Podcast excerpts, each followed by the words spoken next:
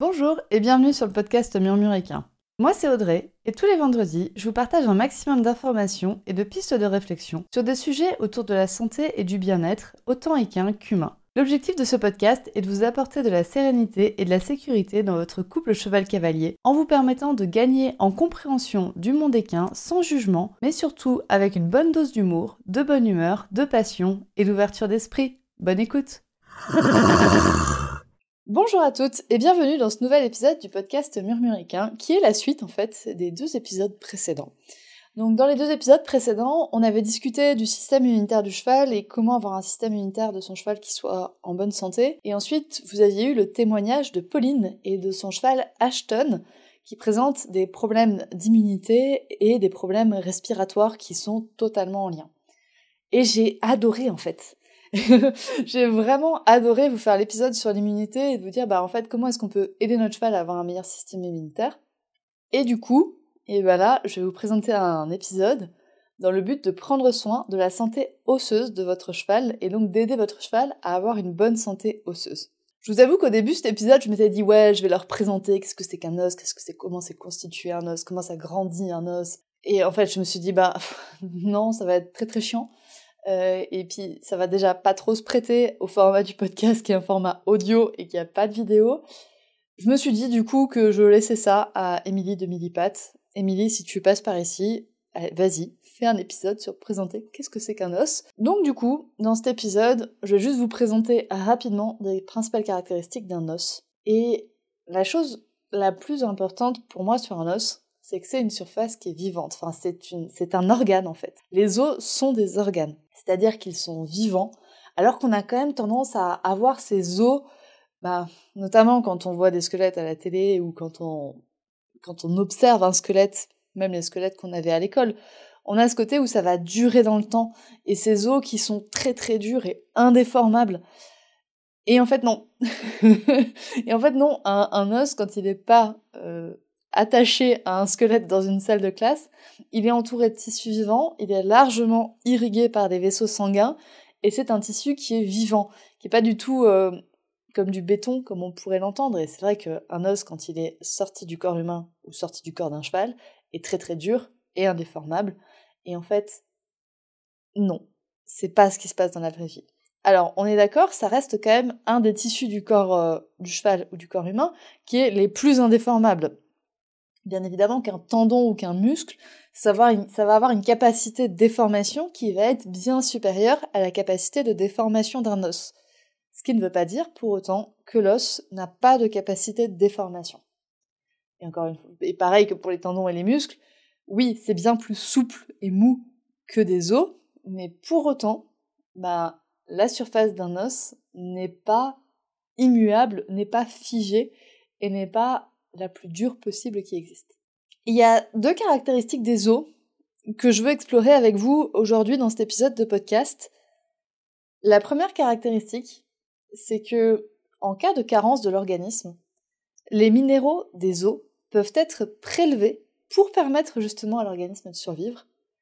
Et le deuxième point que je veux aborder avec vous, c'est que les constituants cellulaires des os répondent en permanence aux charges auxquelles ils sont soumis par un processus qui est désigné par le terme de remodelage ou de remaniement osseux. Et c'est ce qui permet aux os de grandir, de se déformer et de se réparer. Et le premier point qu'on va aborder, c'est que du coup, en cas de carence, les minéraux des os peuvent être prélevés par l'organisme pour permettre à l'organisme justement de survivre et de fonctionner au mieux. Les os sont une, sont une source de calcium et de phosphate pour le corps lorsque ces éléments ne sont pas fournis par l'alimentation.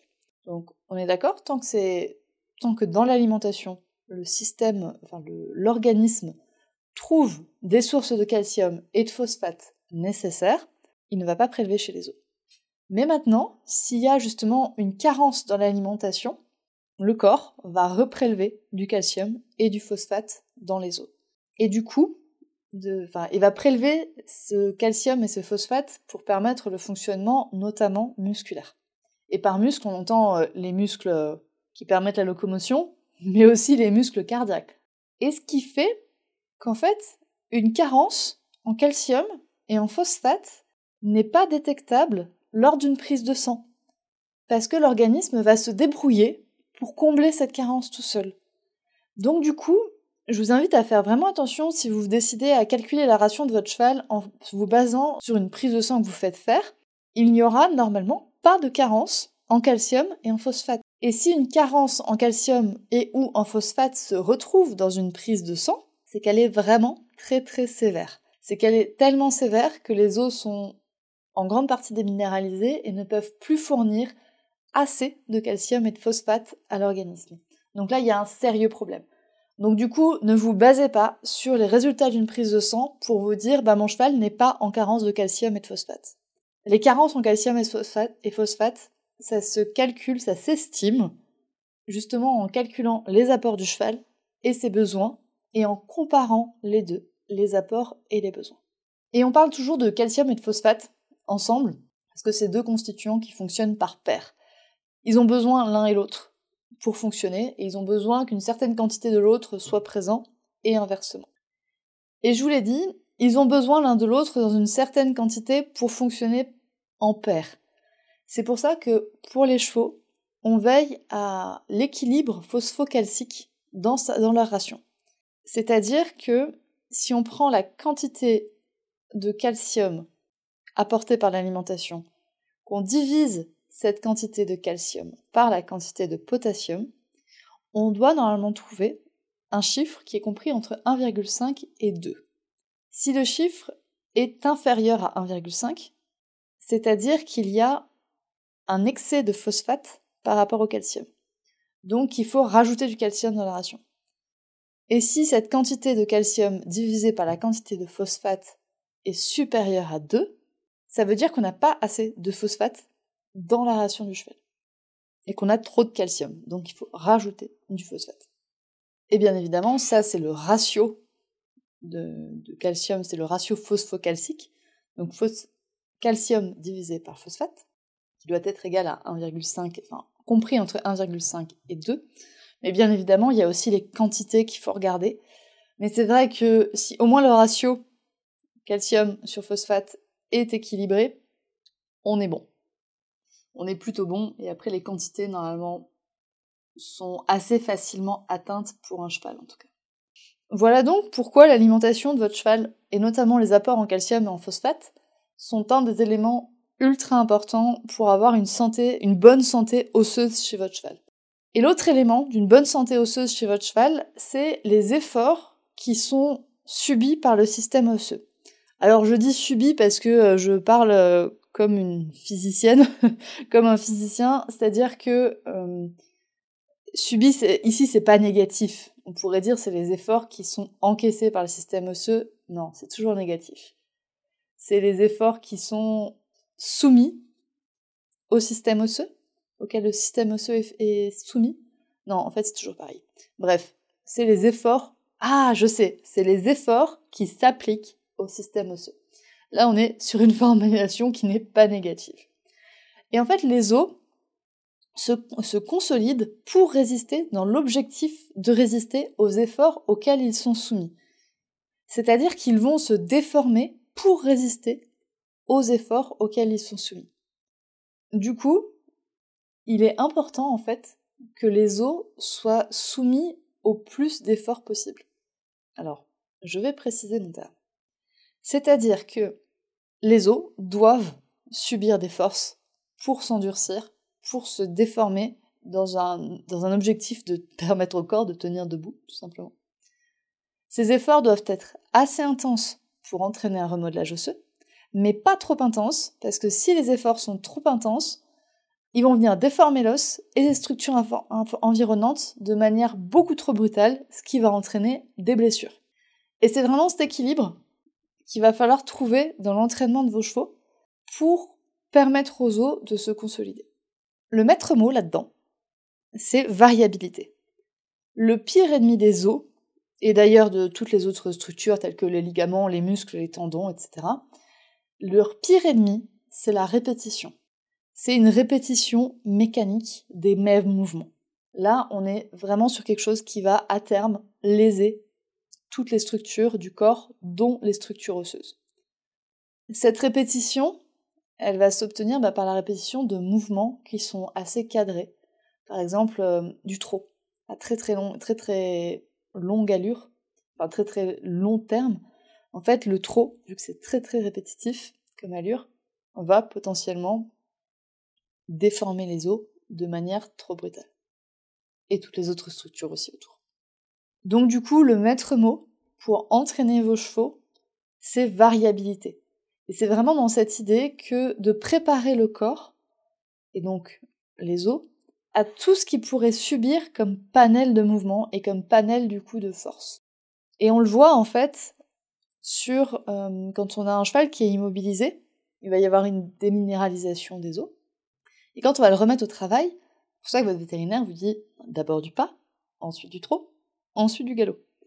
Parce qu'en fait, au trot, il y a beaucoup plus d'efforts qui sont absorbés par les os qu'au pas. Et au galop, il y a encore plus d'efforts qui sont absorbés par les os plutôt qu'au trot ou au pas. Donc du coup, c'est important de consolider au fur et à mesure et vraiment de construire au fur et à mesure l'entraînement de vos chevaux et surtout les forces auxquelles les os vont devoir répondre.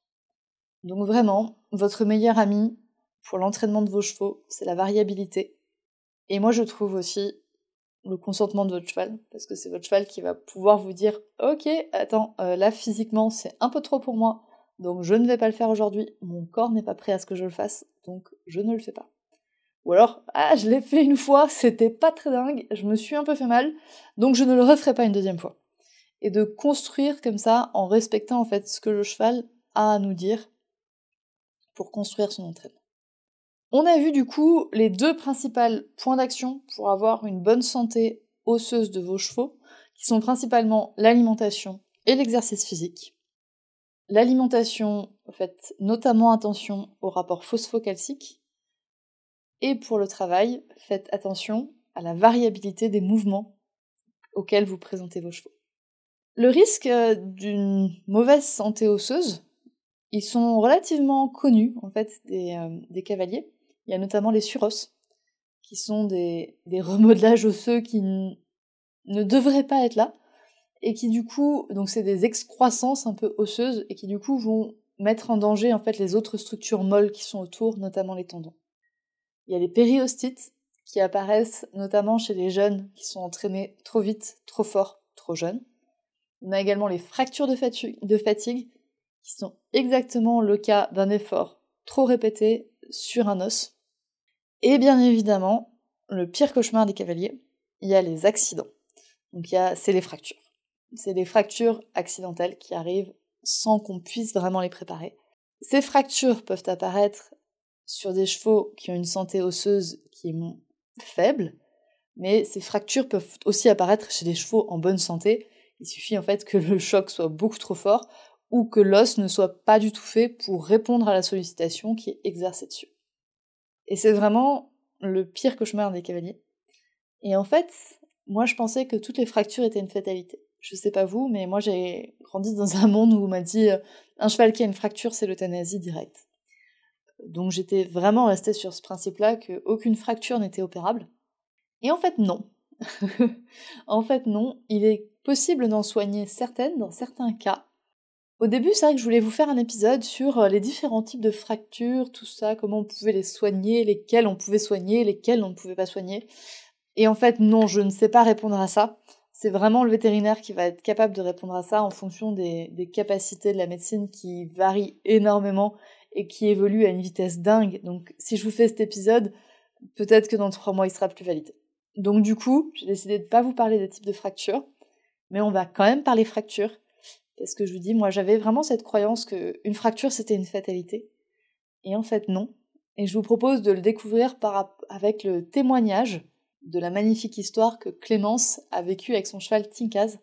Et donc j'ai interviewé Clémence et son interview sera disponible la semaine prochaine. C'est une interview qui prend trip, vraiment, parce que c'est bon, j'ai déjà les larmes aux yeux. Il va encore falloir que je monte cette interview. Je l'ai pas encore montée au moment où j'enregistre le podcast. Mais c'est une interview qui prend au trip parce que elle euh, représente pour moi énormément. Déjà de se dire, bah, en fait, il y a de l'espoir quand il y a une fracture. Et c'est cet espoir que Clémence nous transmet très justement. Mais bon, cet espoir a un prix.